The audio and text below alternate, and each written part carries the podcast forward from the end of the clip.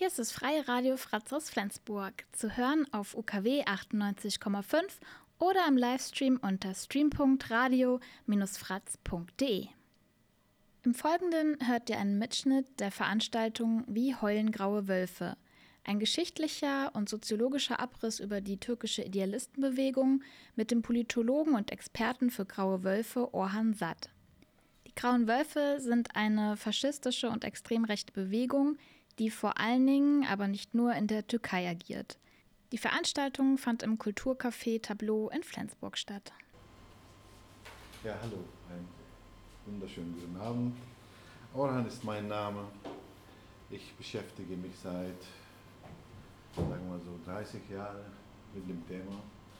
Äh, Grauen Wölfe, so professionell als Thema, als akademisches Thema, äh, nicht äh, auseinandergesetzt, erst seit äh, 15, 20 Jahren. Äh, vorher habe ich äh, die Bewegung in der Türkei bekämpft. Äh, wir hatten auch in, unserem Region, in unserer Region die Grauen Wölfe gehabt und da haben wir auch uns in einem Politisationsprozess äh, erstmal in meinem Leben haben sie auch meine politische Entwicklung auch geprägt, diese Bewegung. Und seitdem äh, äh, hat auch diese Bewegung hat mich weiter verfolgt und äh, auch in Deutschland habe ich auch die, den Glück gehabt, äh, über diese Organisation zu referieren.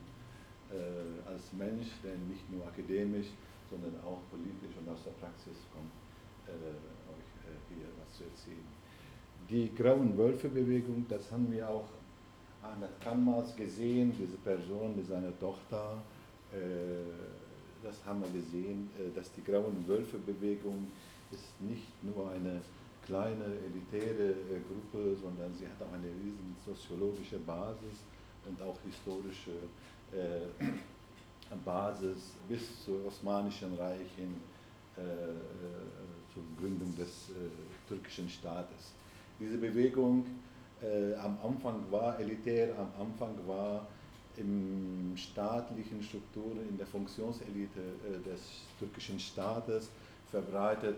Und seit den 60er Jahren hat auch diese Bewegung eine soziologische, gesellschaftliche äh, äh Bereich, Felder erreicht, wo sie auch bis zu 20 Prozent, 25 Prozent der Gesellschaft sich mit einem faschistischen Ideologie, mit einer nationalistischen Ideologie identifizieren und bis zu 20 Prozent sind in der Lage, mindestens motiviert, diese Partei, die MHP, äh, zu wählen. Äh, so eine gesellschaftliche Basis, Orhan Kanmaz, Ahmed Kanmaz, hat es uns gezeigt, dass das die Leute ihren Faschismus nicht nur wie die deutschen faschistischen hier so sehr männlich geprägt, äh, wenig gesellschaftliches, sondern sehr stark familiär. Die können auch ihren Faschismus familiär ausleben. Mutter, äh, Vater, äh, Tochter und Sohn sind alle faschistisch und sie schmücken auch das Haus, die Wohnung auch faschistisch und sie gestalten auch ihren Alltag auch faschistisch.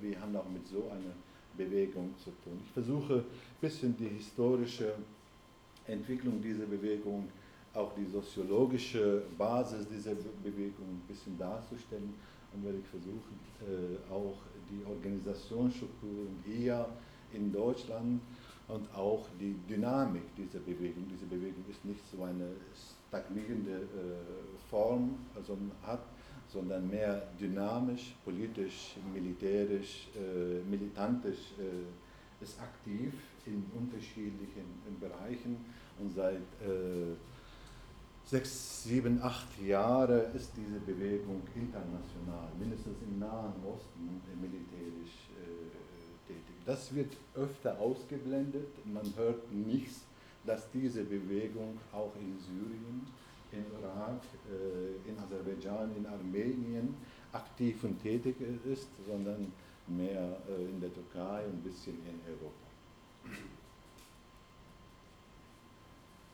Zu der ideologischen Orientierung und auch ideologische Legitimation, wie legitimiert sich die Bewegung, aus welchen historischen Quellen legitimiert sich und welche Symbolik diese Bewegung verwendet, ist äh, drei Elemente, das kann man auch sehen, drei äh, Legitimationsquellen hat auch diese Bewegung. Die eine Legitimationsquelle ist die türkische Mythologie. Die türkische Mythologie, hier ist die Wölfin Athena, äh, es gibt die sogenannte Ergenekon-Legende, das ist die Wölfin Athena, spielt eine zentrale Rolle in der Ergenekon-Legende. Die Ergenekon-Legende, die Altturken hatten sie auch höchstwahrscheinlich, das, so sagt die Geschichte oder die, die Legende, äh, im mongolischen Gebirge äh, Kriege geführt und haben sie den Krieg verloren, die äh, Urväter der Türken. Und dann müssen sie auch den Feld, den Schlachtfeld verlassen. Das waren nur äh, Frauen äh, und Kinder und wenige Männer äh, mit Waffen und die müssten fliehen und dann haben sie auch den Weg verloren, die wussten gar nicht, in welche Richtung gehen sollen. Und da kam die Wölfin Asena und haben sie, hat die, diese Gruppe den Weg gezeigt und dann haben sie auch ein Tal erreicht, ein, ein, ein Tal voll Grün, Gemüse, Obst, alles da beschrieben, so wie Schlaraffenland. Und dann haben sie auch die Männer ihre Waffen, das ist alles Eisen, zum Schmelzen gebracht. Aus diesem Eisenmasse haben sie den Tal zugemacht. Und haben sie so in diesem Schlaraffenland so sich vermehrt und sind stärker geworden und äh, mehr geworden und waren sie auch in der Lage, die politische Bühne der Welt äh, zu betreten. Dann haben sie den Tor, den Eisentor wieder zum Schmelzen gebracht, aus diesem Masse wieder ihre Waffen hergestellt und haben sie Asien erobert. Das ist die Entstehungsgeschichte des Türkentums.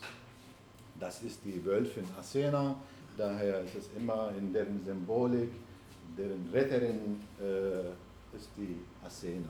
Das ist die erste Legitimationsquelle dieser Ideologie die zweite Legitimationsquelle ist der Osmanische Reich. Das heißt, nach Ergenekon-Legende haben sie die politische Bühne betreten und haben sie die Weltmacht praktisch erreicht oder mindestens eine globale Macht geworden mit dem Osmanischen Reich. In drei Kontinenten waren sie stark, in drei Kontinenten könnten auch Territorium beherrschen und das ist für sie ist eine glorreiche Vergangenheit. Für diese Bewegung, der Osmanische Reich. Dies hier, drei Halbmonde, das kommt aus dem Osmanischen Reich. Das Osmanische Reich hat auch zwei Armeen gehabt. Eine Armee war die Angriffsarmee, das heißt, die hat die Territorium erobert und war eine, die zweite Armee war die Verteidigungsarmee. Dies, diese Flagge aus dem grünen Feld, weißen drei Halbmonde aus grünem Fell war der, die Flagge des Angriffsarmee des Osmanischen Reiches. Das ist die zweite Quelle, ideologische Quelle, Legitimationsquelle äh, dieser Bewegung. Dritte Quelle ist die türkische Flagge. Die türkische Flagge, jetzt gehen wir zu Ergenekon-Legende, haben sie den Krieg verloren, dann müssen sie auch sich in einem Tal verstecken und dann haben sie sich gestärkt und dann haben sie die politische Bühne wieder erobert. Das war die Ergenekon-Legende. Dann kam die Weltmacht, Osmanische Reich. Und das Osmanische Reich hat mehrere Kriege verloren. Und dann als Erbe des Osmanischen Reiches war die Türkei als Ergenekontal. Achtet darauf, Ergenekontal. Und jetzt vermehren sich nochmal, sie haben sich wieder in der Türkei verkapselt, dort vermehren sich und dann werden sie irgendwann so stark sein, das ist die zweite Ergenekon-Legende, nennt man das, die Türkei. Und irgendwann werden sie stark und groß sein und werden sie auch die politische Bühne nochmal betreten den globalen Macht nochmal erreichen und dann großen türkischen Staat Turan gründen. Das heißt, es haben wir noch ein Element in der Ideologie, der türkischen Staat, der großen türkischen Staat Turan. Deswegen nennt man sie nicht nur grauen Würfel, manchmal sagt man, oder sage ich auch, Turanisten. Sind die auch in die, so in die Geschichte, in der Geschichte des, der türkischen äh, Geschichtsschreiber gegangen, dass die auch die Turanisten genannt werden. Deswegen in der Türkei redet man immer von dieser Ideologieträger immer Turanisten. Wer diese Ideologie hat, ist ein Turanist oder ein Türkist oder ein Grauenwölfe oder ein Idealist, so Idealistenvereine, Ülkücü. Das sind die drei Legitimationsquellen der, der Bewegung. Deswegen die werden die Grauenwölfe nie gegen den türkischen Staat agieren. Sie fühlen sich als Soldaten des türkischen Staates. Jeder grauen Wolf muss in der Lage sein, muss in der Lage sein, für die Doktrin, für das, alle Doktrinen des türkischen Staates bereit sein, sein Leben zu opfern und auch eventuell bereit sein, jemanden zu töten oder Schaden einzuführen diese Reflexe der grauen Wölfe, das ist einfach Gewalt anzuwenden, muss nicht immer von einer Zentrale ein Befehl kommen. Diese Reflexe sind in der Ideologie eingebaut. Ich werde zum Beispiel sagen, dieser Angriff auf den Infoladen war so ein Reflex. Paar grauen Wölfe haben sich die Aufgabe genommen, äh, die Interesse des türkischen Staates, die einfach von diesem Infoladen bedroht ist. Unsere Existenz wird bedroht, die PKK ist, droht auch das Existenz des türkischen Staates und haben sie entsprechend reagiert. Das ist ein Reflex. Das ist faschistischer Reflex, die sich auch unter Jugendlichen sehr stark verbreitet. Ein 60, 50-jähriger graue Wölfe, der wird sich ein bisschen benehmen, ja. Es sei denn, hat einer einen Befehl, der steht in einem Systematie, in einer Hierarchie, muss er das einiges machen, die machen das.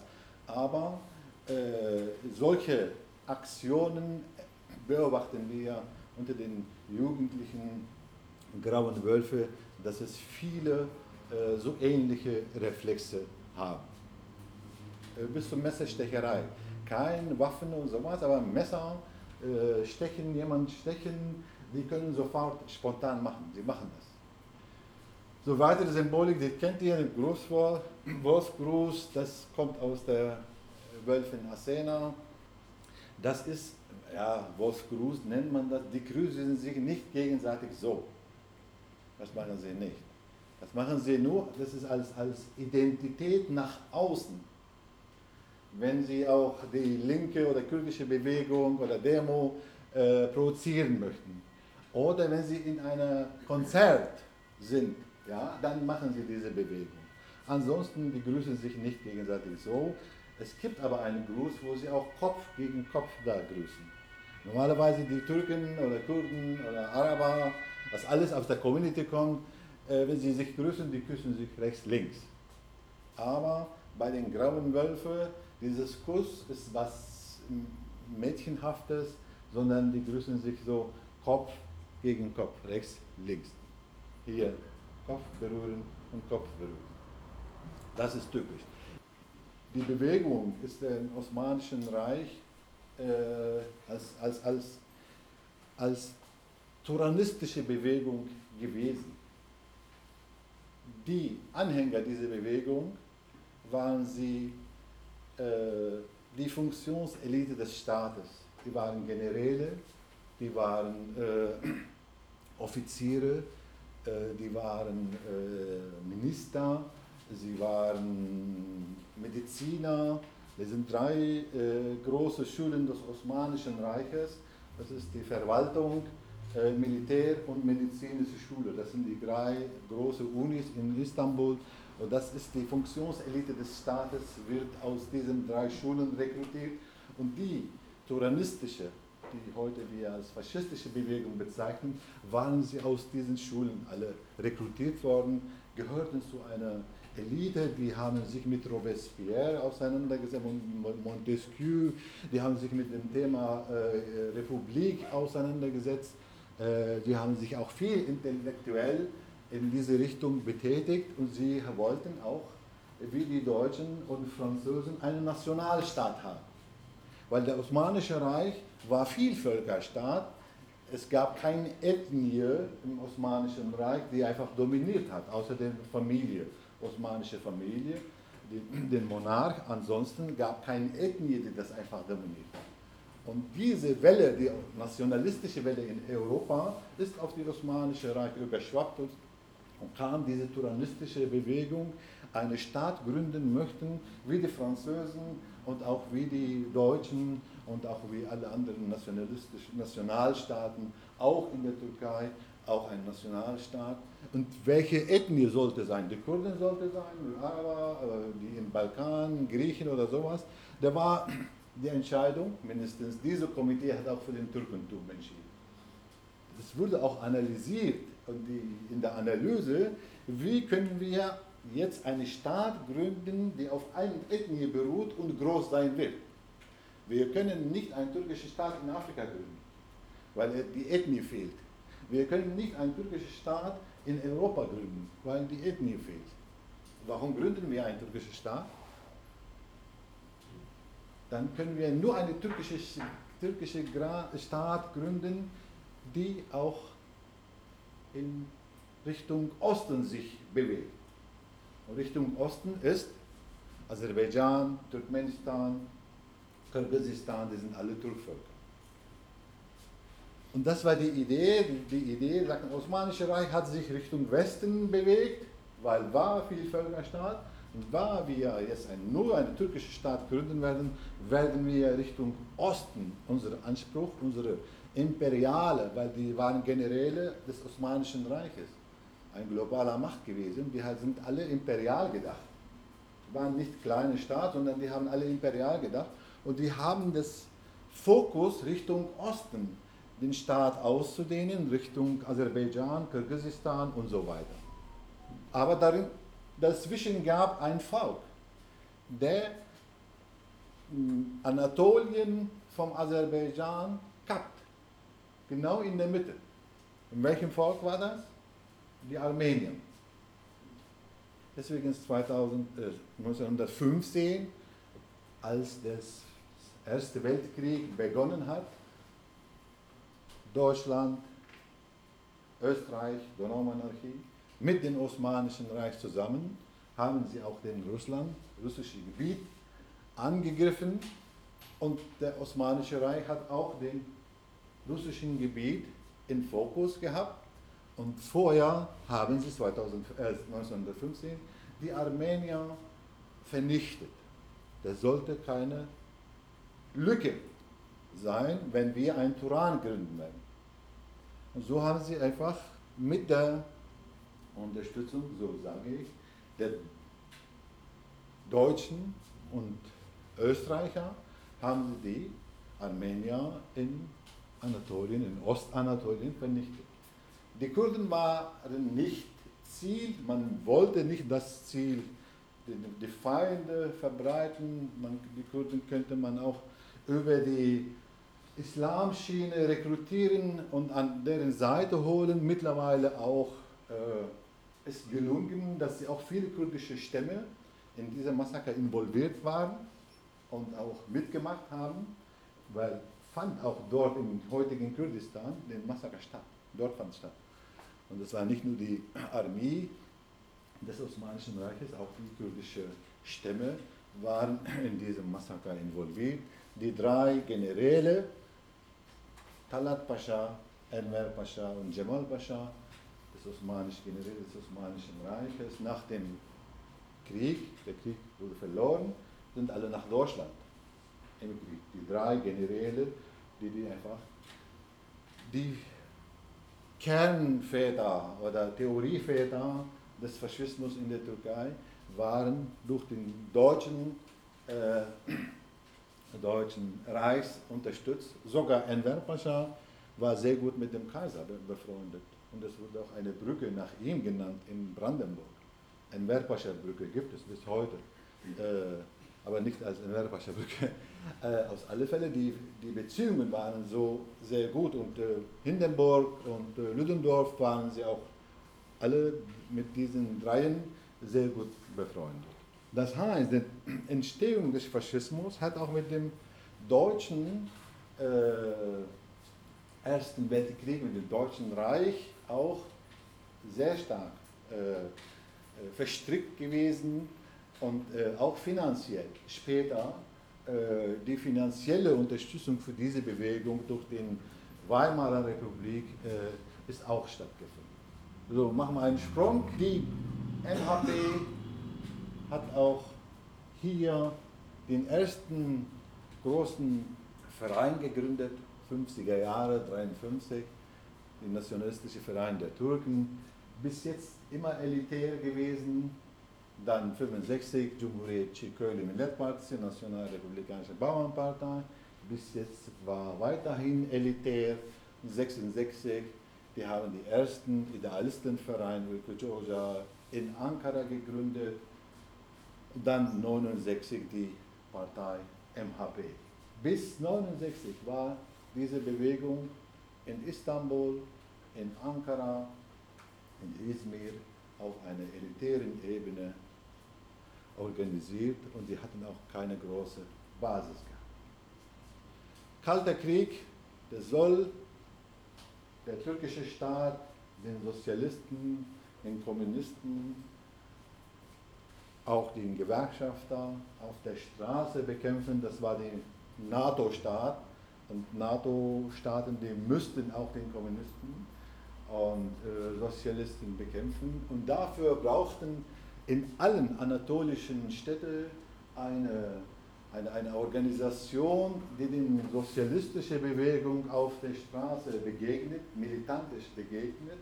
Dann haben sie auch diese Vereine und diese Partei mit enormen finanziellen Mitteln, mit den staatlichen Ressourcen versorgt und diese Partei von einem kleinen, kleinen elitären Gruppe äh, innerhalb von zwei Jahren äh, hat diese Partei fast in allen anatolischen Gebieten ihre äh, Parteigebäude, Parteibüro, haben sie in Westtürkei für diese Bewegung ein Militärcamp, äh, legale Militärcamps eingerichtet. Die pensionierte Generäle haben sie auch diese in diese Lager die Leute ausgebildet, militärisch ausgebildet und die Ausbildung war so, äh, dass wie man auch Bomben legen kann, wie man Attentate führen kann, wie man den Feind vernichten kann, mit welchen Mitteln, äh, wie man auch mit Hand und mit äh, Seil Menschen töten kann,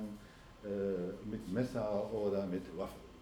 Und die haben auch begonnen, innerhalb von zwei Jahren haben sie diese Bewegung, die Camp-Absolventen, die auch in diesem Camp ausgebildet waren, begonnen auch äh, Morde durchzuführen.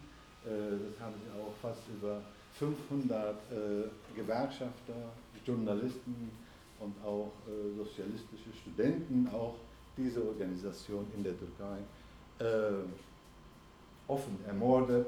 Und einige sind äh, verurteilt worden, einige nicht. Und viele von diesen Mördern heute sitzen als Abgeordnete in der Türkei, von der MHP-Bewegung sitzen auch als Abgeordnete im Parlament in der Türkei. Das ist der typische Eid dieser Bewegung. Möchte jemand von uns, für uns vorlesen? Die Kollegen. Äh, ich tue es natürlich nicht, aber dennoch, ich schwöre bei Gott, dem Koran, bei meiner Heimat, bei meiner Flagge, ich versichere meinen Märtyrern und Invaliden, meinem Eid treu bleiben. Als idealistische türkische Jugend werden wir unseren Kampf gegen den Kommunismus, Kapitalismus, Faschismus und alle Arten von Imperialismus weiterführen. Wir werden den Kampf bis zu unserem letzten Anhänger, letzten Atemzug, letzten Blutstropfen fortsetzen. Unser Kampf wird fortgesetzt, bis wir unsere Ideale, die nationalistische Türkei, das Reich Turan erschaffen haben. Wir werden niemals aufgeben, wir werden niemals untergehen, wir werden siegen, siegen, siegen. Gott beschützt den Türken und möge ihn erheben. Danke, jetzt bist du eine gute Türkin geworden. Ja, endlich. Das ist der Ülkücü Eid. Ülkücü Eid, das ist, äh, wird gelegt und das zeremoniell gelegt. Das gibt es auch hier in, der, in Deutschland 250 äh, Vereine und gibt es fast im Jahr zwei, dreimal wird auch diese Zeremonie für die Kinder durchgeführt. Ja? Kinder, die auch 15, 16, 15, 17 Jahre alt, äh, das wird die türkische Flagge hingelegt, dann kommt der Koran drauf, ja, und dann Hand drauf und dann musst du das, diesen Eid legen. Ja, das ist für einen gläubiger 14-, 15-Jährige, der diesen Eid legt, wird danach die Welt für ihn ganz anderes aussehen. Weil er verändert auch die Psyche dieses Kindes. Äh, der hat diesen Eid gelegt äh, für Gott, ne, hat er seine Hand auf den Koran gelegt. Der ist gläubig, für mich ist egal, aber für ihn nicht. Ne? Äh, das ist ganz anderes. Das wird auch zeremoniell gemacht. Das heißt, die gesellschaftliche Basis dieser Organisation ist da, findet statt und die Reproduktion findet statt dort. Der Faschismus findet auch in den Vereinen, äh, reproduziert sich und findet auch diese Reproduktion dort statt. Weil das Kind beim Eidlegen ist sein Vater, seine Mutter, seine Schwester, die Nachbarn, äh, die, seine Freundin vielleicht und egal was, ja, dieses ganze Gesellschaftliche, äh, das macht, äh, gibt auch Sicherheit, Einbettung äh, für das Kind, eine soziale Einbettung. Ne? Der hat einen Onkel und das und dann wird auch Bravo ne, bekommen danach, kriegt er Bravo, dann wird fotografiert, dann wird auch gemeinsam gegessen und dann werden sie auch äh, so nationalistische Lieder gesungen. Das ist der Effekt dieses Eides. Ja, jetzt ist die, hier die reine analytische Kategorien. Wie ist das aufgebaut, die Bewegung? Wir reden von einer Bewegung, die äh, den Hauptsitz in der Türkei hat. Ja, hier das sind die Vereine, das ist auch ein Sitz, aber Hauptsitz in der, in der Türkei. Und so ist es aufgebaut. Es gibt auch den Führer, der ewige Führer, Başbuch türkisch gewesen, aber jetzt ist der Vorsitzende Bahçeli, das ist, hat das Sagen dann ist das Wichtigste, eigentlich ist es dieses Bereich, den Aydınlar Ocağı, Club der Intellektuellen. Hier findet die Ideologieproduktion statt. Hier findet die äh, Positionentwicklung statt. Wie soll sich die Bewegung politisch bezüglich EU positionieren? Hier wird auch diese Position entwickelt. Das heißt, die intellektuelle, politisch-intellektuelle Konzepte äh, werden hier entwickelt. Wie soll sich auch die MHP bezüglich der Kurdenfrage positionieren? Früher haben sie alle äh, bezüglich der Kurden äh, das, diesen Satz gesagt. Es gibt keine Kurden, die sind Bergtürken. Punkt. Das war die These von diesem Club.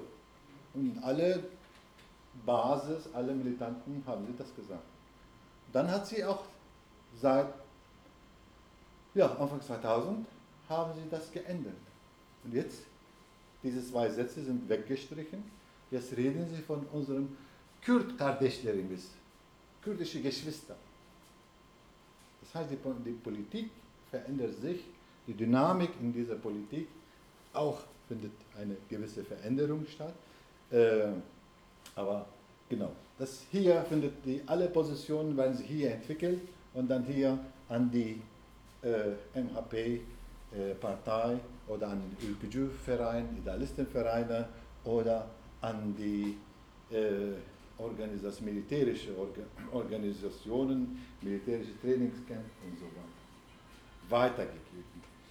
Dies hier, es ist sehr wichtig, weil aus diesem Bereich, aus diesem in diesem Bereich rekrutiert der türkische Staat alle Sondereinheiten, militärische Sondereinheiten werden aus diesem Basis rekrutiert. Alle militärische Strukturen, Sondereinheiten, die in Kurdistan, in den ostkurdischen Gebieten äh, operieren, äh, alle werden aus diesem Bereich äh, rekrutiert.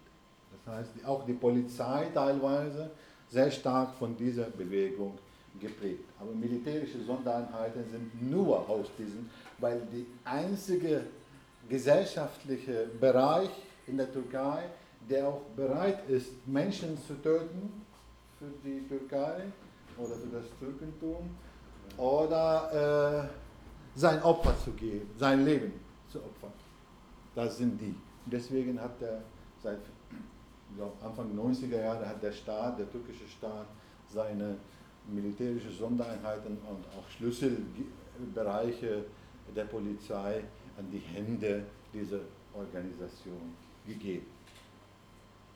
Nihal Aziz ist der Theorievater, der hat auch hunderte von Büchern, tausende von Artikeln geschrieben. Der ist die lebendige, es ist der Karl Marx der äh, MHP ist der Nihal Aziz, das ist Theorievater, ohne ihn gibt es nicht. Ja?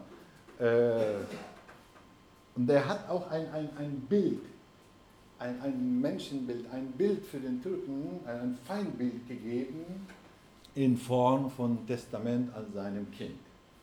So ein Testament für seinen Sohn. Willst du wissen, was ist aus ihm geworden? Er ist Sozialist geworden. Tatsächlich. ja, der ist in Bonn studiert und äh, Journalist ist er. Ja? Und schreibt auch über verrückte Vater, über seinen Vater auch einiges. Viel geschrieben. Äh, ja, der ist der, äh, das ist wichtig, warum ich das ausgewählt habe. Hier, äh, da sehen wir äh, dieses Abkehr von Vielvölkerstaat alle, was Sie aufgezählt haben, die Leschgia, Phasen, Pomag und Bosnien, waren alle äh, Bevölkerungsgruppierungen, die auch in, in, Ter in der im Territorium des Osmanischen Reiches gelebt haben. Jetzt sollen alle weg. Alle weg. Es soll nur einen Staat geben, der für die Türken ist. Und das hier sehen wir, das ist Feindbild. Alle sind Feinde. Und bis heute gibt es auch einen Slogan der MHP, Türken Türkten başka dostu yoktur. Das heißt, es gibt keine Freunde für die Türken außer die Türken selber. Das heißt, es gibt wir, die Türken und die Welt, die alles Feind. Nach diesem Muster werden auch die Kinder äh, doktriniert, nach diesem Muster die werden die Kinder erzogen. Das ist der Gründer der MHP, Ex-General äh, der türkischen Armee gewesen. Äh, der, war, der saß auch in Shape, Brüssel, Shape, NATO-Hauptzentrale. Dort sitzen alle Generäle des äh, NATO-Staaten, der NATO-Staaten und der saß auch dort. Das heißt, der agiert in der Türkei im Auftrag der NATO und der NATO war klar, Antikommunismus, die Kommunisten müssen bekämpft werden und nicht nur auf der Diskussionsebene, sondern auch für die Straße müssen wir genauso wie sie militantisch, militärisch, auch kriminell. Das ist alles, was der Staat nicht machen sollte, soll diese Bewegung machen. Das ist der, bis heute wird auch als der ewige Führer verstanden. Der ist dort natürlich, der wird bis heute als ewige Führer verstanden. Ein Satz von ihm über die türkische Rasse, dass es der wertvoller Rasse als die alle anderen Rasse ist. Der ist der Baschkan, der Vorsitzende heute der MHP und er hat dann auch hier einen Satz gesagt, ihr müsst wie doppelt gehärteter osmanischer Stahl sein an die türkische Jugend in Deutschland. Er meint, die türkische Jugendliche in der Türkei, die haben einfacher, weil die haben der türkische Staat, es wird türkisch gesprochen, die besuchen Moscheen ohne Ende, ohne Problem, sie leben dort auch die haben einfacher als die türkische Jugendliche in Deutschland, wo kein türkischer Staat gibt, wo alle Christen sind, wo alle nicht türkisch sprechen. Ne? Das heißt, mitten im Feindgebiet bist du. Deswegen musst du, du Türke, doppel, als doppelgehärteter Stahl sein. Das ist der Message von ihm.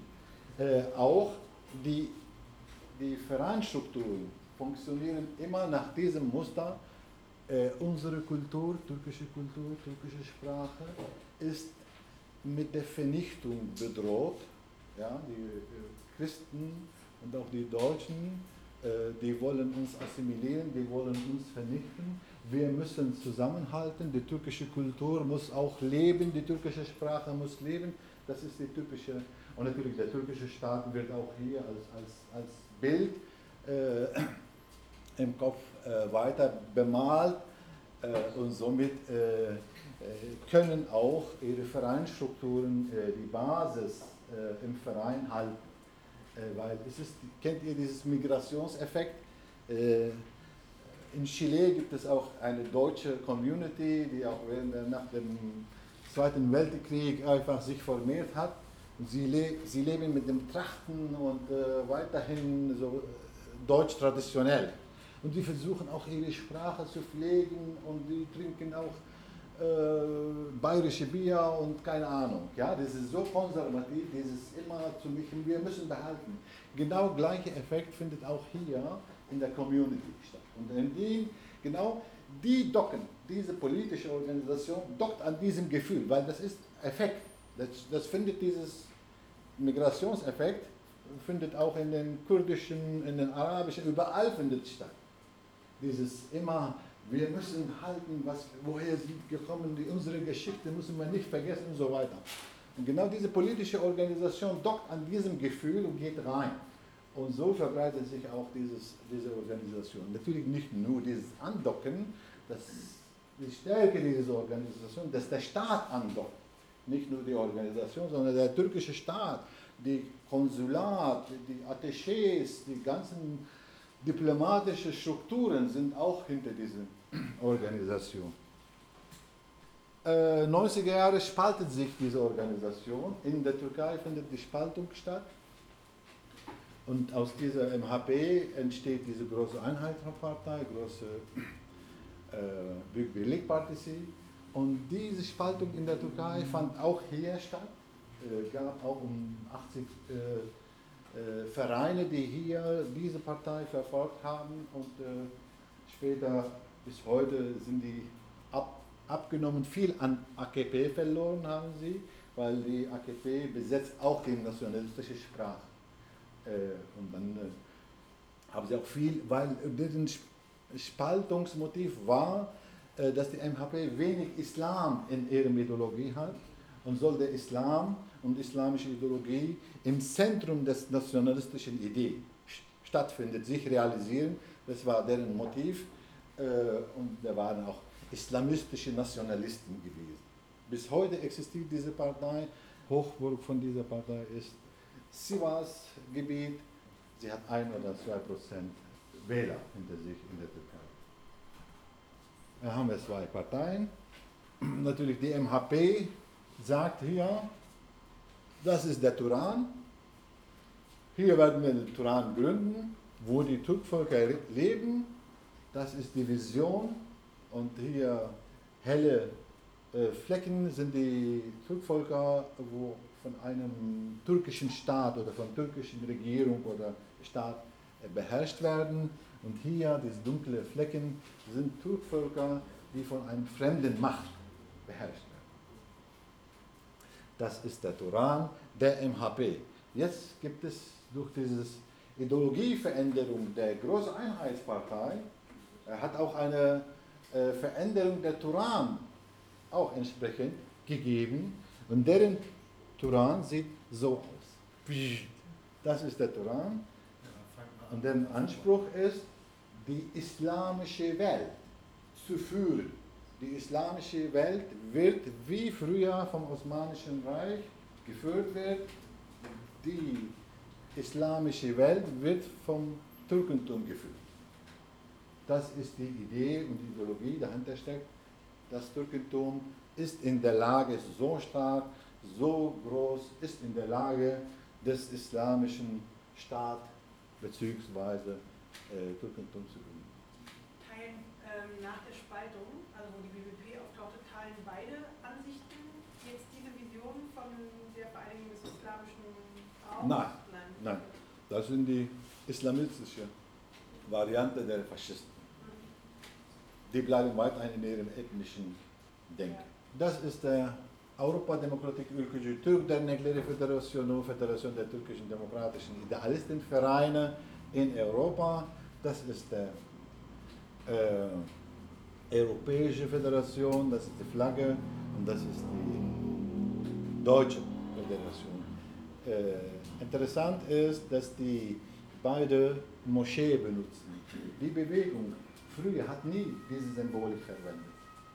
Äh, der Islam war okay äh, in der Peripherie, aber nicht im Zentrum äh, der Ideologie und rückte auch durch diese Konkurrenz, große Einheitspartei und auch vielleicht habt ihr auch alle mitgekriegt, Mitte 90er Jahre, das hat auch eine, eine islamische Tendenz weltweit gegeben, dass es auch viele äh, islamische Organisationen äh, gegründet worden ist. Die Islam islamistischen Parteien haben sie auch viele, in vielen Gebieten Wahlen gewonnen und auch die tendenziell in der Türkei.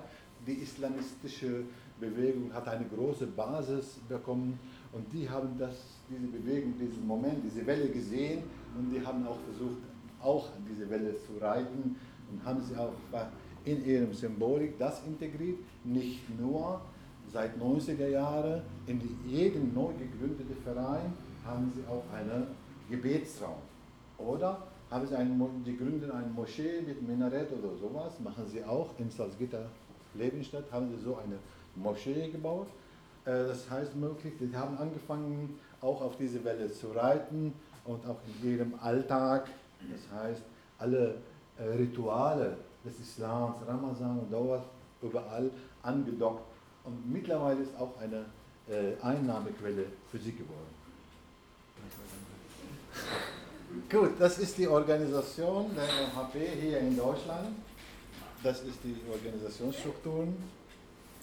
Die MHP, die Partei in der Türkei, gibt die Richtung und natürlich hier die Föderation in Europa bzw. in Deutschland.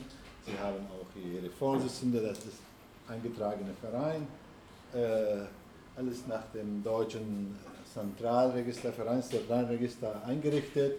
Sie haben äh, Deutschland nach 13 Regionen aufgeteilt und entsprechend auch ihre verantwortliche Personen und auch verantwortliche äh, Strukturen integriert, wie die Deutschland aufgeteilt ist. Äh, lokale Vereine, ca. 230 es ist Tendenz mehr, das ist vor ein paar Jahre alt, äh, fast äh, ich, äh, im Monat locker ein oder zwei neue Gründungen findet statt. Das heißt, kann sein, dass diese Zahl äh, Richtung 250 sein. Äh, die Ziele ist es klar, ne, Richtung des großtürkischen Reiches Turan, äh, türkisch-islamische Synthese, ne, Islam und Türkentum sich vereinigen, äh, Neustrahlen-Doktrin von Türkisch ist unwichtig. Der hat auch ein Büchlein geschrieben. Äh, intellektuell war äh, sehr, sehr beschränkt. Äh, der hat 30 Seiten, der ewige Führer. 30 Seiten und nicht von ihm. Das sind ein paar Thesen, mehr nicht. Das alles, was er geschrieben hat das ist Rassismus gegenüber Kurden, das ist deren wichtigste Aufgabe in Deutschland, die sich auch nach außen politisch auftreten. Immer wenn die kurdische Frage Thema Demos gibt, dann tauchen sie auf. Ansonsten sie vergammeln auch in ihrem äh, Vereinsstruktur äh, und auch reproduzieren ihre faschistische Scheiße. So, Rettung der nationalen Kultur, das ist wichtig. Ne? Die türkische Kultur muss auch gerettet und auch verteidigt werden, darf hier nicht vernichtet werden. Die türkische nationalistischen Werte und auch Heroisierung der osmanischen äh, nationalen Geschichte, das wird immer erzählt äh, in den Vereinstrukturen. Und dann gibt es auch natürlich in Vereinstrukturen die Rituale, äh, wie äh, der Atatürk gegen die Engländer den Schlachtfeld während des Ersten Weltkrieges gewonnen hat, wird auch im Fall aller Vereine inszeniert, so richtig szenisch inszeniert. Mit Waffen, Kinder und als Soldaten bekleidet und sowas.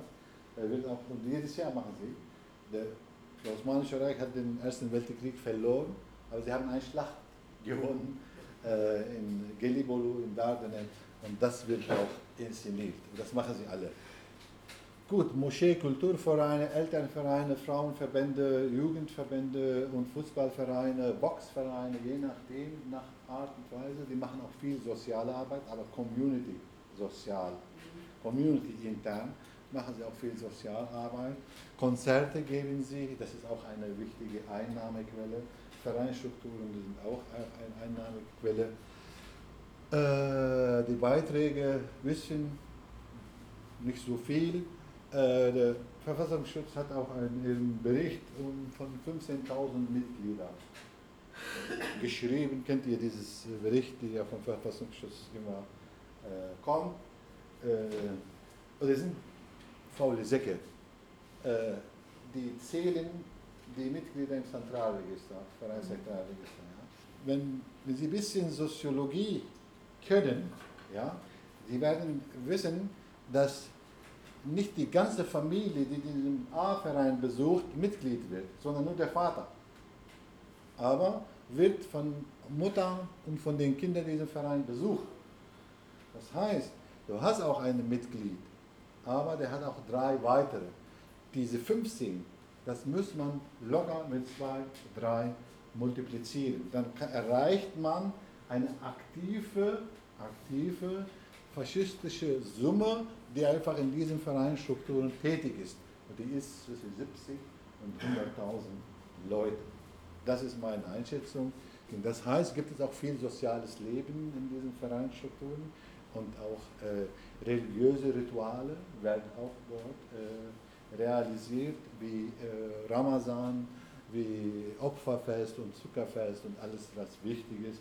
Und das ist an diesen Momenten, an diesen Tagen hat der Verein sehr starke Einnahmequellen. Diese Vereinsstrukturen sind auch gleichzeitig, wir haben auch neben dem Verein entweder eine Moschee oder eine äh, Lebensmittelladen, die auch zum Verein gehört. Äh, das heißt, du wirst richtig komplett erfasst. Ne? Und ein Handyladen, die Verträge verkauft und Handy verkauft und sowas. Handyladen ist auch dazu gekommen. Und nicht vergessen, immer ein Reisebüro dazu. Ne? Nicht vergessen, weil sie alle, könnt ihr auch einschätzen, 70.000 Leute, die fliegen alle. Wenn eine, ne? die fliegen alle in die Türkei. Nach Hause, Urlaub, keine Ahnung, im Dorf oder sowas, aber dieses Reisebüro wird auch in Anspruch. Nicht nur in der Türkei, nicht in die Türkei, sondern Pilger. Sie organisieren auch Pilger nach Saudi-Arabien, nach Mekka. Die, jeder Muslim möchte auch irgendwann pilgern und sich von seinen Sünden äh, waschen und richtig äh, wieder eine neue Start äh, machen. Äh, die haben auch diese Dienstleistung, äh, bekommst du angeboten. Das heißt, wenn du 5.000, 6.000 Euro bezahlst, äh, da wirst du von zu Hause abgeholt mit dem Auto zum Flughafen. Hopp, im Flugzeug fliegst du nach Mekka, von dort holen dich ab vom Flugzeug hier zum Hotel und dann hast du ganz ein Programm, Pilgerprogramm, das wird auch für dich organisiert und dann wieder das gleiche zurück. Das ist eine super Dienstleistung für die Leute, für die Familien, für die, die Älteren, die sparen auch immer Geld äh, für diesen Tag von 6000 Euro. Und die, äh, diese Reisebüros, der Verein der Föderation, bietet das. Das ist eine große Einnahmequelle von ihm. Das ist die kleine Pilgerphase. Im Jahr zweimal kann man auch pilgern, wenn man möchte. Es ist nicht nur die, sondern Türkei Kulturgesetze. Kulturreisen, Kulturreisen, wir bieten auch Kulturreisen in die Türkei. Äh, das heißt, wenn man ständig im Verein über, Osmanisch, über den Osmanischen Reich redet ne, und der sagt, der Osmanische Reich ist in Söğüt gegründet worden. Ne, der Begriff Söğüt ist bekannt für diese Leute. Und der Schlachtfeld fand in Çanakkale statt, die auch jedes Jahr inszeniert wird. Und Istanbul war Hauptstadt des Osmanischen Reiches, die zweite Hauptstadt. Und Bursa war die erste Hauptstadt des Osmanischen Reiches. Und Ankara ist heutige Hauptstadt der türkischen Staates. Ja? Das sind alle interessante Städte, die, die im Alltag der Vereinsstrukturen dauerhaft darüber geredet und wichtige und heilige Städte der Ideologie. Ne? Das ist wie, es hat auch einige Zeit gegeben, wo die auch Sozialisten und Kommunisten immer nach Kuba wollten. Ich weiß nicht, wie Pilger.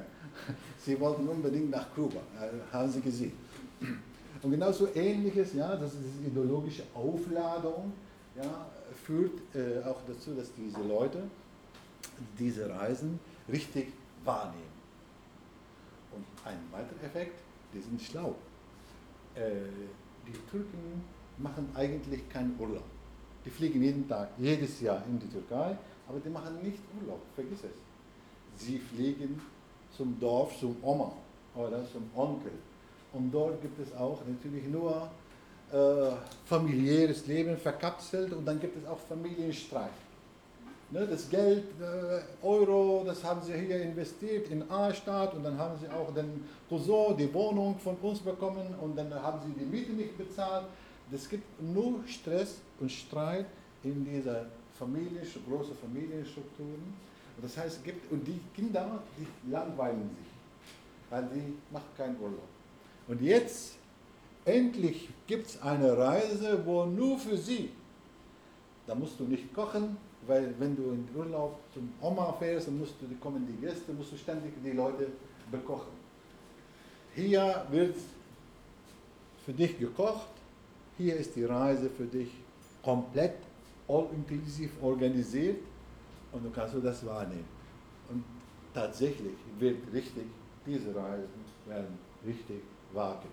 Das heißt, auch eine große Einnahmequelle des, der Föderation. Große Einheitspartei, kleine, das ähnliche Aufbaustrukturen, 20, vielleicht mittlerweile jetzt sind die 10 Vereine geblieben in Europa. Hat diese Organisation nicht das Sagen, weil die AKP hat auch eine Jugendorganisation Osmanlı Ocakları. Und äh, alle Gründer dieser Jugendorganisation stammen aus dieser Bewegung. Das heißt, alle äh, gute Leute dieser Bewegung sind äh, äh bei der AKP geworden, von der AKP geworden. Sie haben auch das gleiche Angebot, hier Moschee und die einzige Unterschied, die bieten auch Opferfest. Das heißt, wenn du nicht nach Mekka gehen kannst, du kannst aber 200 Euro geben und dann wird in deinem Namen in Mekka ein Schaf geschlachtet. Und während der Schlachtung, ja, es wird gefilmt, ne, und dann, weil das beim Schlachten, man, ne, es wird dein Name erwähnt. Und dann es wird gefilmt und da taucht dein Name, zack, erledigt. Und dann kriegst du per WhatsApp äh, nach Hause geschickt, hier, für dich haben wir das geschlachtet, somit dein 200 Euro ist weg. Nur für dieses WhatsApp-Nachricht im heiligen Land dein Name wurde erwähnt. Und diese Dienstleistung, das ist auch eine gute Dienstleistung, die die Leute nicht 1000, äh, 6000 Euro bezahlen können. Die können auch das gleiche Effekt, ein bisschen abgeschwächt, mit 200 Euro hinkriegen. Das geht auch. ATIP, eine dritte Organisation. Wir hatten eine Spaltung, das war eine zweite Organisation. Was soll das denn hier mit dieser Organisation? Diese Organisation 87 hier in Deutschland, diese Spaltung fand hier in Deutschland statt, nicht in der Türkei. Diese Organisation war schlimmer. Musa Serdar Çelebi, habe ich euch erzählt über dieses Camps, Militärcamps, 70er, 80er Jahre. Der war einer von den Absolventen. Der war. Und der war einer von den Attentätern äh, von Papst, Jean-Paul II. Mehmet Ali Aja, der war, und der war dort gewesen, als, als Helfer. Und er wurde dort verhaftet. Und er saß auch in Italien im Gefängnis. Vier Jahre lang. Natürlich, ich könnte nicht beweisen, dass er direkt involviert war, wurde er freigesprochen. Freigesprochen. Der war da, der war Helfer. Und diese Person hat auch später die Meinung gehabt oder mindestens die Idee, sagte, Mensch, äh, alles, was wir hier als Geld sammeln, äh, müssen wir an die Mutterpartei in die Türkei schicken. Äh, wir sollen das nicht machen, wir sollen das Geld, das wir hier sammeln, hier investieren. Das ist eine schlaue Perspektive. Hier investieren, unsere Vereinsstrukturen, unsere diplomatischen Strukturen wieder ausbauen. Ja, nein, fand auch die Spaltung, eine ziemlich große Spaltung gewesen. Und diese Organisation äh, hat sich formell von dem Nationalismus, von Turan, von alles distanziert. Nur so türkische Kultur, Religiosität ja, ja, türkische Kultur, Nationalismus, Nationalkultur ja, aber das Turan und die ganzen Geschichte haben sie äh, abgelehnt, mindestens formell in der Vereinsstrukturen abgelehnt. Und diese Organisation ist ähnlich aufgebaut wie alle anderen, wie alle, alle beide. Und sie haben auch die Reproduktion von faschistischer Ideologie in der Community bzw.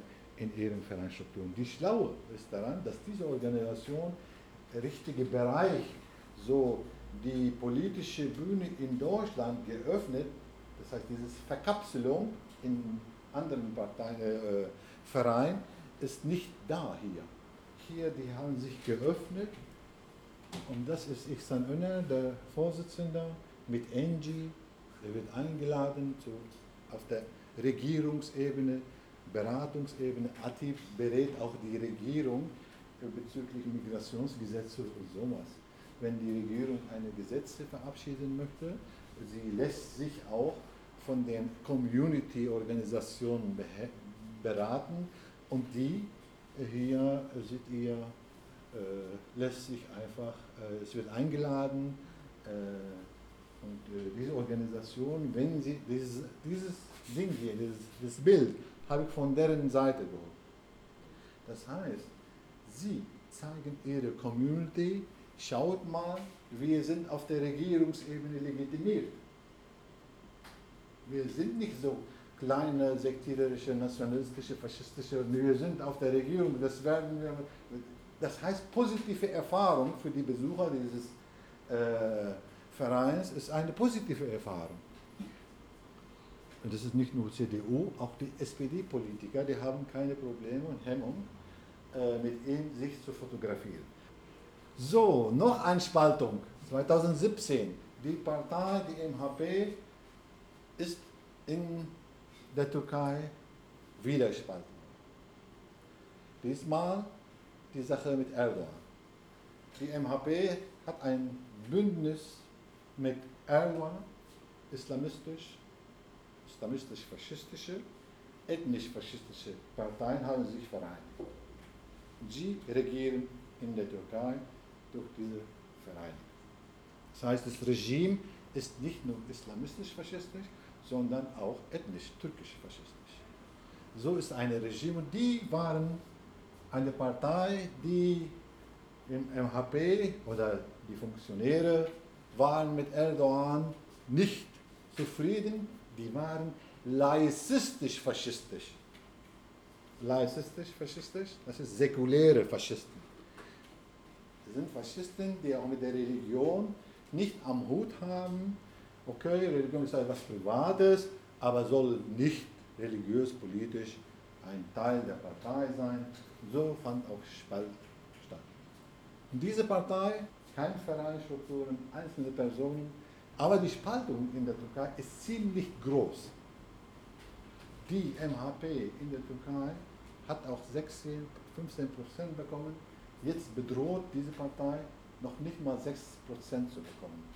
Die E-Party, sie wird auch höchstwahrscheinlich 15 Prozent bekommen. Das heißt, die MHP in der Türkei ist ziemlich abgeschnitten, weil die AKP hat auch die MHP absorbiert. Erdogan als Führer, weil die Nationalisten oder Faschisten hm, haben sie auch dieses Führerprinzip. Sie möchten immer einen Führer haben und Erdogan als Führer, der auch auf nicht nur national, aber auch auf der internationalen Ebene für die Sache des Türkentums kämpft, der ist besser und schöner und hübscher und sexier äh, als der David Bacheli, der 80 Jahre alt ist. Und, äh, ne, das ist, der ist nicht für Führertum geeignet erstmal. Und so findet auch Absorbation statt, dass der AKP und Erdogan auch äh, die MHP teilweise absorbiert. Das ist nicht, nicht nur die politische Ebene. Äh, jetzt werde ich auch zeigen, wie auf der institutionellen Ebene die MHP auch absorbiert wird. Genau, was die Angebote haben, diese Vereine, so Hausaufgabenhilfe, Computerkurse, Sportstudio, Fußballvereine, Zeltlage, Kulturabend und sowas. Die kennt ihr, das ist interessant, seit äh, ja, Mitte, Anfang 2000, jetzt tätowieren sich. Früher war Sünde, soll man auch nicht sich tätowieren, aber mittlerweile, jetzt machen sie auch. Natürlich die Wölfin Athena, hier auf dem Rücken, drei Halbmonde, hier, hier überall, machen sie auch öfter. AKP und der türkische Faschismus. Wir haben jetzt von einer Bewegung gesprochen und jetzt durch diese AKP äh, wurde diese Bewegung auch in, in den Staat integriert. Das heißt, die MHP von der Bewegung zum Staatsdoktrin. Äh, zurzeit die faschistische Idee und Ideologie äh, ist in Außenpolitik etabliert worden, ist in äh, Erziehung und Schulpolitik etabliert worden, äh, ist auch in der äh, Wirtschaft auch etabliert worden, wie sie das machen, wenn jemand in der Wirtschaft äh, sich unternehmerisch betätigt und äh, Linker ist, Kommunist ist oder Nicht-Türke Christ oder Nicht-Türke ist, wird äh, von diesem, vom Staat und von, von der Mafia äh, komplett enteignet. Richtig enteignet. Äh, äh, deine Firma, deine Fabrik wird richtig belagert und dann äh, kriegst du Beschuldigungen gegen den Staat zu sein dann wirst du verhaftet.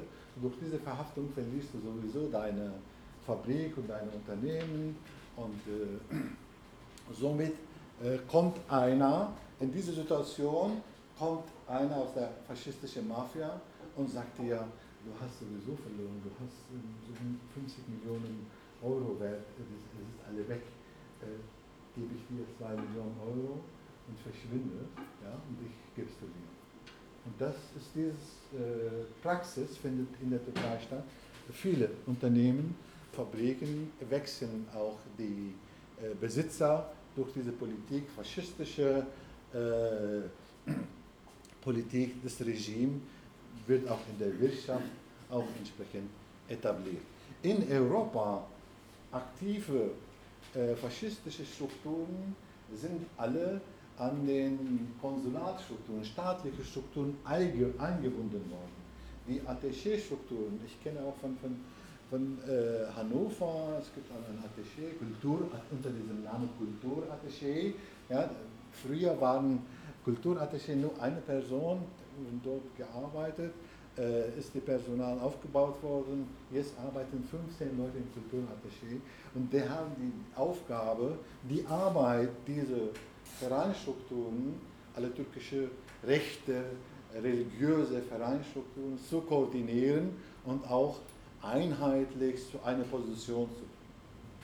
Sie sollen alle gleiche Position haben. Das sind die Osmanlı Ocakları, das Komitee, die agieren in Deutschland unter dem Namen Komitee für die neue Türkei in Deutschland.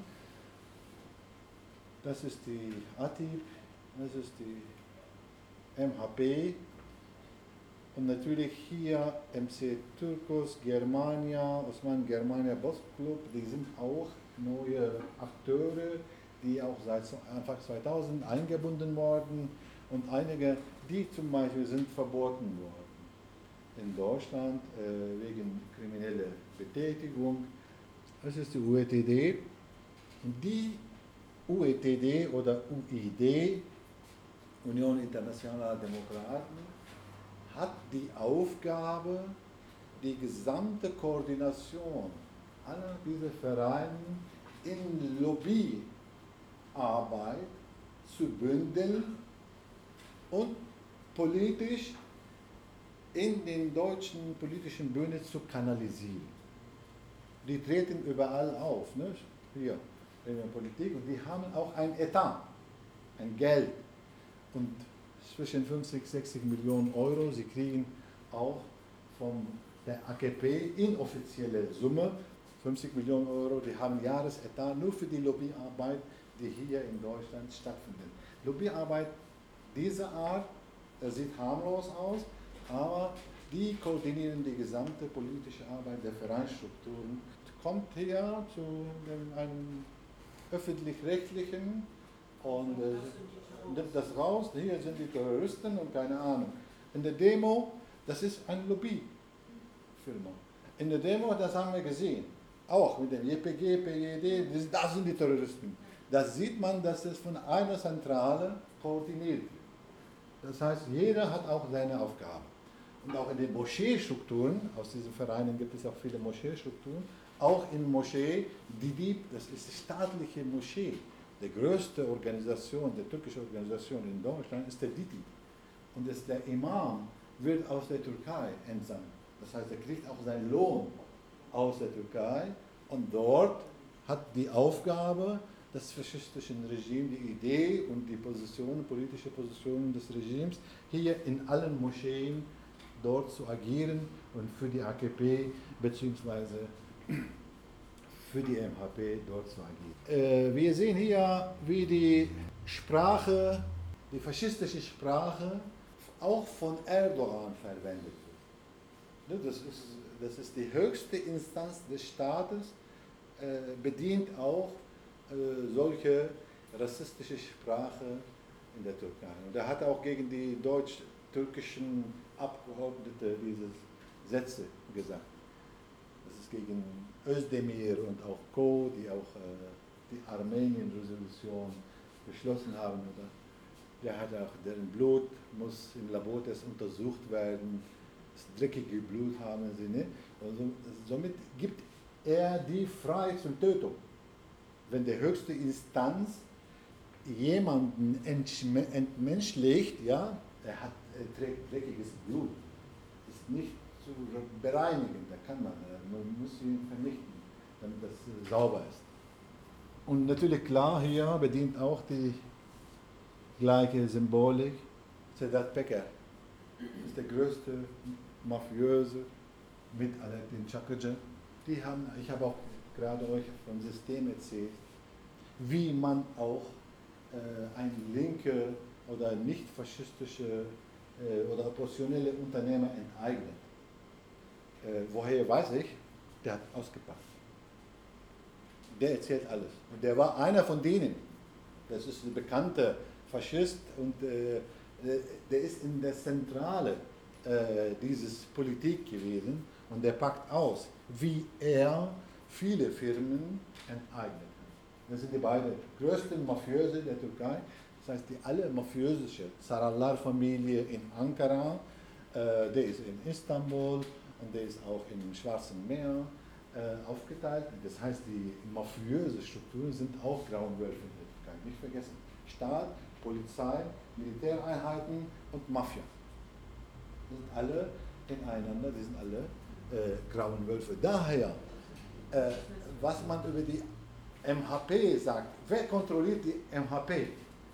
Es gibt keine Person oder keine Zentrale, die MHP kontrolliert. Ein Teil wird vom Staat kontrolliert, ein Teil wird von Mafia, aber welche Mafia? Von dem oder von dem? Oder von der Sarallar-Familie? Das heißt, jeder auf der lokalen Ebene kann die grauen Wölfe-Strukturen koordinieren und auch kontrollieren oder für sie arbeiten lassen. Deswegen gibt es keine homogene Struktur wie eine normale Partei. Hier ist es CDU, ist der Vorsitzende Merz und keine Ahnung und so ist. Bei der MHP funktioniert das nicht, weil sie eine militante Strukturen haben und auf der lokalen Ebene haben die Mafia mehr Einfluss auf die Jugendliche als der Vorsitzende in Anker. Oder eine lokale Polizeidirektor mehr Einfluss auf die Jugendliche, der kann auch die Jugendliche hetzen auf einen linken Verein äh, und dann machen sie die Jugendliche. Wer hat das gemacht? MHP in die Zentrale? Nein. Die sind außer Kontrolle geraten, so sagt der Vorsitzende. Ich weiß es nicht, die sind ja außer Kontrolle geraten. Wer hat das sie veranlasst? Entweder die mafiöse Strukturen auf der lokalen Ebene oder ein Polizeidirektor oder ein äh, Offiziere, äh, Militäroffiziere, die einfach diese Einheit in irgendeiner Form beeinflusst hat und sie äh, aktiviert. So, äh, ich habe auch erzählt, dass militärisch international wird auch diese Organisation eingesetzt. Wer setzt sie ein? Das ist auf der diplomatischen Ebene, das ist militärisch. Syrien, Irak, Aserbaidschan. Das heißt, ist der Staat jetzt dies. Vorher Mafia, jetzt ist der Staat. Hier, Ibrahim Küçük. Ibrahim Küçük war Vorsitzender der MHP in Istanbul, Fatih. Vorsitzender. Fatih ist, wie viele Einwohner hat Flensburg? 90.000. 90.000. Zehnmal Flensburg ist Fatih. Und der war Vorsitzender dort. Eine Million Einwohner, der war Vorsitzender. Dann plötzlich diese Person war eine freiwillige Kämpfer, ist als Kommandeur vom Geheimnis, türkischen Geheimnis, rekrutiert worden. Der türkische Geheimnis hat in Syrien viele kleine, große, äh, kleine Militäreinheiten. Sultan Süleyman Brigaden. Das ist türkische Sultan. Brigaden. 50 Kämpfer, 50 Kalaschnikow, ein bisschen Waffen und ein Kommandeur. Wo haben wir den Kommandeur? Weil ich, wir müssen auch diese Sultan Suleiman Brigaden unter Kontrolle halten. Wer macht das? Wir brauchen jemanden, der wir, wir vertrauen. Das macht Ibrahim. Wir geben die Aufgabe an Ibrahim. Ibrahim kriegt er dazu Geld, Batzen Geld, und das macht er. Der ist tot. Der betrachtet die Radieschen von unten. Das heißt, die sind dort richtig aktiv auf dieser Ebene. Und seht ihr hier, das ist in Syrien, versuchen sie einfach, den Turan auch in Syrien zu erkämpfen. So ist, werden die Leute motiviert und hingeschickt. Rekrutierungsquelle ist immer die MHP-Strukturen. Auch in Deutschland Jugendliche, die kämpfen in Syrien und auch in Irak. Der hat auch vor zwei Jahren in Izmir die HDP-Büro gestürmt, alleine. Und äh, der hat auch eine Frau, ein Mädchen, die auch dort sauber gemacht hat und äh, das Büro fertig macht, den Tee kocht und sowas, gesehen und sie hat sie auch mit Pistole mit sechs, sieben Schüssen ermordet. Mit Schreien, so wie eine bescheuerte Schreien, rausgegangen. Der ist er. Der ist verhaftet worden. Ich habe Lust gehabt, das ist seine Aufgabe, Kurden zu töten. Ich habe Lust gehabt, Kurden zu töten, das habe ich gemacht. Jetzt sucht man, wer verantwortlich ist. er verrückt? Nein, der war vorher in Syrien, im Militärcamp. Es gibt viele Bilder von ihm in Syrien. Der ist rekrutiert worden. Und das irgend aus einer Zentrale man hat ihn aktiviert, geh mal hin, töten. Macht ein Thema. Einschüchterungspolitik, töten. Und das wird die Sache, wie ihr seht, zu einer einzelpersönliche kriminelle Sache. Es ist keine politische Mord, sondern der war verrückt und landet im Gefängnis. Eigentlich psychisch ist er krank. Ja, das, der macht lebt auch in Syrien, kämpft in Syrien, der kommt dann, der tötet jemanden und der landet im Gefängnis, er wird auch 15 Jahre im Gefängnis und der weiß selber nicht, dass er sein eigenes Leben zerstört hat. Psychisch ist nicht normal. Aber die Ideologie reproduziert auch diese Person. Die Ideologie reproduziert diese Person. Welche Einheit äh, oder welche Zentrale hat das äh, ausgelöst, ihn betätigt, wissen wir nicht. Aber wir wissen, dass aus der Grauen Wölfe, aus dem staatlichen Interesse her, diese Person aktiviert worden ist. In Afrin, Freie Syrische Armee, Graue Wölfe, die sind auch tätig. Ist Araber? Wissen wir nicht. Aber der wird, dieses Armee wird auch von der türkischen Regierung finanziert, mit Waffen und mit Geld versorgt. Und demnächst wird auch diese Armee höchstwahrscheinlich Rojava nochmal attackiert. Und diese Rekrutierungsquelle ist immer die Grauen Wölfe. Dann haben wir Irak. Es gibt auch kleine turkmenische Minderheit in Irak, die Grauen Wölfe, das heißt die AKP, ich, wir reden von Grauen Wölfe, die AKP hat auch dort eine militärische Struktur etabliert, eine Partei, eine Front, Turkmen, Front des Iraks. Es sind alle bewaffnet, alle mit tyrannistischer Ideologie, alles bestückt worden. Und da ist die Jugendorganisation Osmanlı Ocakları die verwenden auch die drei Halbmonde. Seht ihr, wie schwimmt, verschwimmt alles, AKP und das Regime, äh, MHP im Regime der Türkei. Es ist schwer, sie auseinanderzunehmen. Die jegliche Versuchung, die auseinanderzunehmen, wird nicht uns klares Bild. Deswegen müssen wir sie beide ineinander verstehen. Nicht AKP und MHP und MHP ist so und AKP ist so. Nein. AKP, MHP und der Staat. Das heißt das Regime, die sie etabliert haben. So muss man auch das ganze Geschehen verstehen. Ein, ein, ein Mainstream. Seit sechs, sieben, acht Jahren, es hat auch eine, eine, eine, eine Mode gegeben in diesen Strukturen, sich mit Waffen zu fotografieren so mit diesem Facebook und das Ganze, sich mit Waffen zu fotografieren und die Feinde, die Kurden, die Linken und die Armenier und die Lesben und Schwulen, alles sollen auch eingeschüchtert werden. Und man fotografiert sich mit Waffe und macht so Sprüche, ich werde alle Schwulen vernichten. In der Türkei ist völlig legal, kannst du machen. Da wirst du keine äh, Klage bekommen. So, Osmanen Boxclub, das ist die MHP, äh, AKP-Abgeordnete. Das sind die Vorstandsmitglieder des Osmanen Boxclub. Und der ist gesucht hier in Deutschland. Haftbefehl steht hinter ihm. Mehmet Külüm, Abgeordnete. Der ist derjenige, der diese kriminelle graue Wölfe-Strukturen in Europa lenkt. Nicht nur die grauen Wölfe, auch der Osmanen Boxclub. Und koordiniert und finanziert. Sie kriegen Gelder aus der Türkei. Diese Strukturen. Ja, die sind alle in der Türkei jetzt. Die haben auch super Leben. Der Staat versorgt sie. Alle haben sie hier Haftbefehl in, in Deutschland. Das ist der Osmanen-Germania-Vorstand gewesen.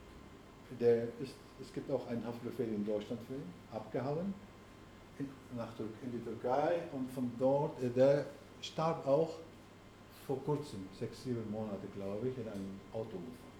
Starb er. Einer von den wichtigsten Ministern der Türkei.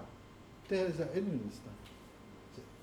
Schaut ihr, auf welche Ebene die kriminelle, faschistische Strukturen sich bewegen.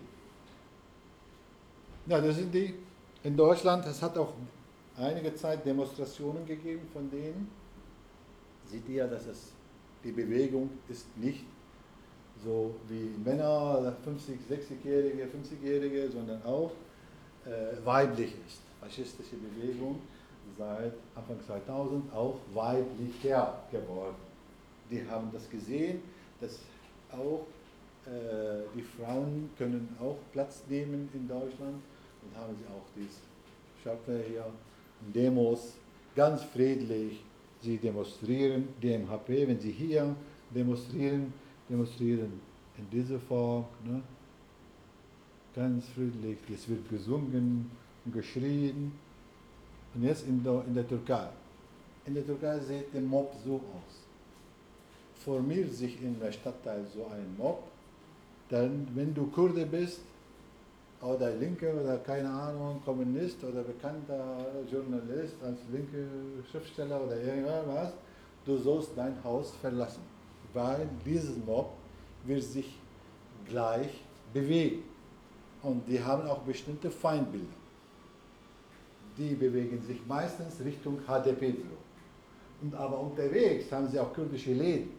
Die müssen auch erstmal demoliert werden wie sie sich formiert, so eigenartig, und dann tauchen sie plötzlich, plötzlich tauchen sie paar so Figuren, du weißt gar nicht, woher sie kommen, und sie lenken, die beginnen den Mob zu lenken.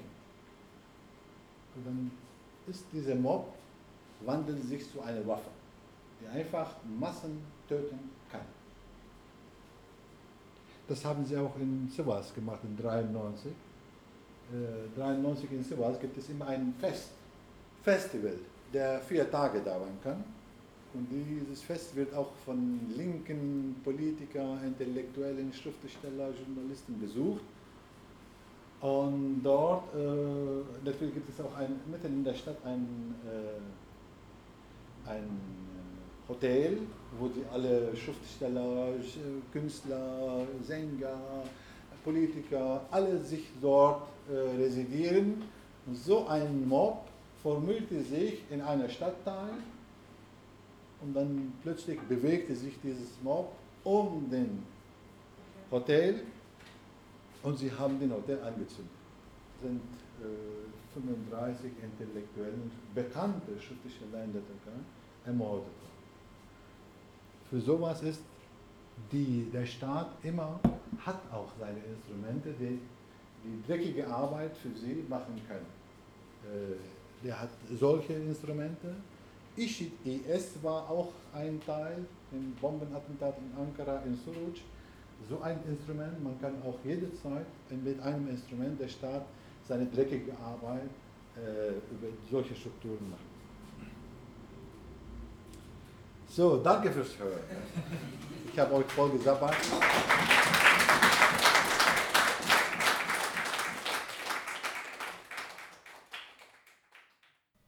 Das war ein Mitschnitt der Veranstaltung Wie heulen graue Wölfe mit Orhan Saad. Wenn ihr die Sendung nachhören wollt, könnt ihr das auf soundcloud.com slash radiofratz oder ihr sucht auf freie-radios.net nach Graue Wölfe. Falls ihr weiter an dem Thema interessiert seid, kann ich euch folgendes Buch empfehlen. Graue Wölfe heulen wieder. Türkische Faschisten und ihre Vernetzung in Deutschland. Das Taschenbuch, herausgegeben von Bosei und Aslan, erscheint im Unrast Verlag. Ihr hört das Freie Radio Fratz aus Flensburg zu hören auf UKW 98.5 oder im Livestream unter stream.radio-fratz.de.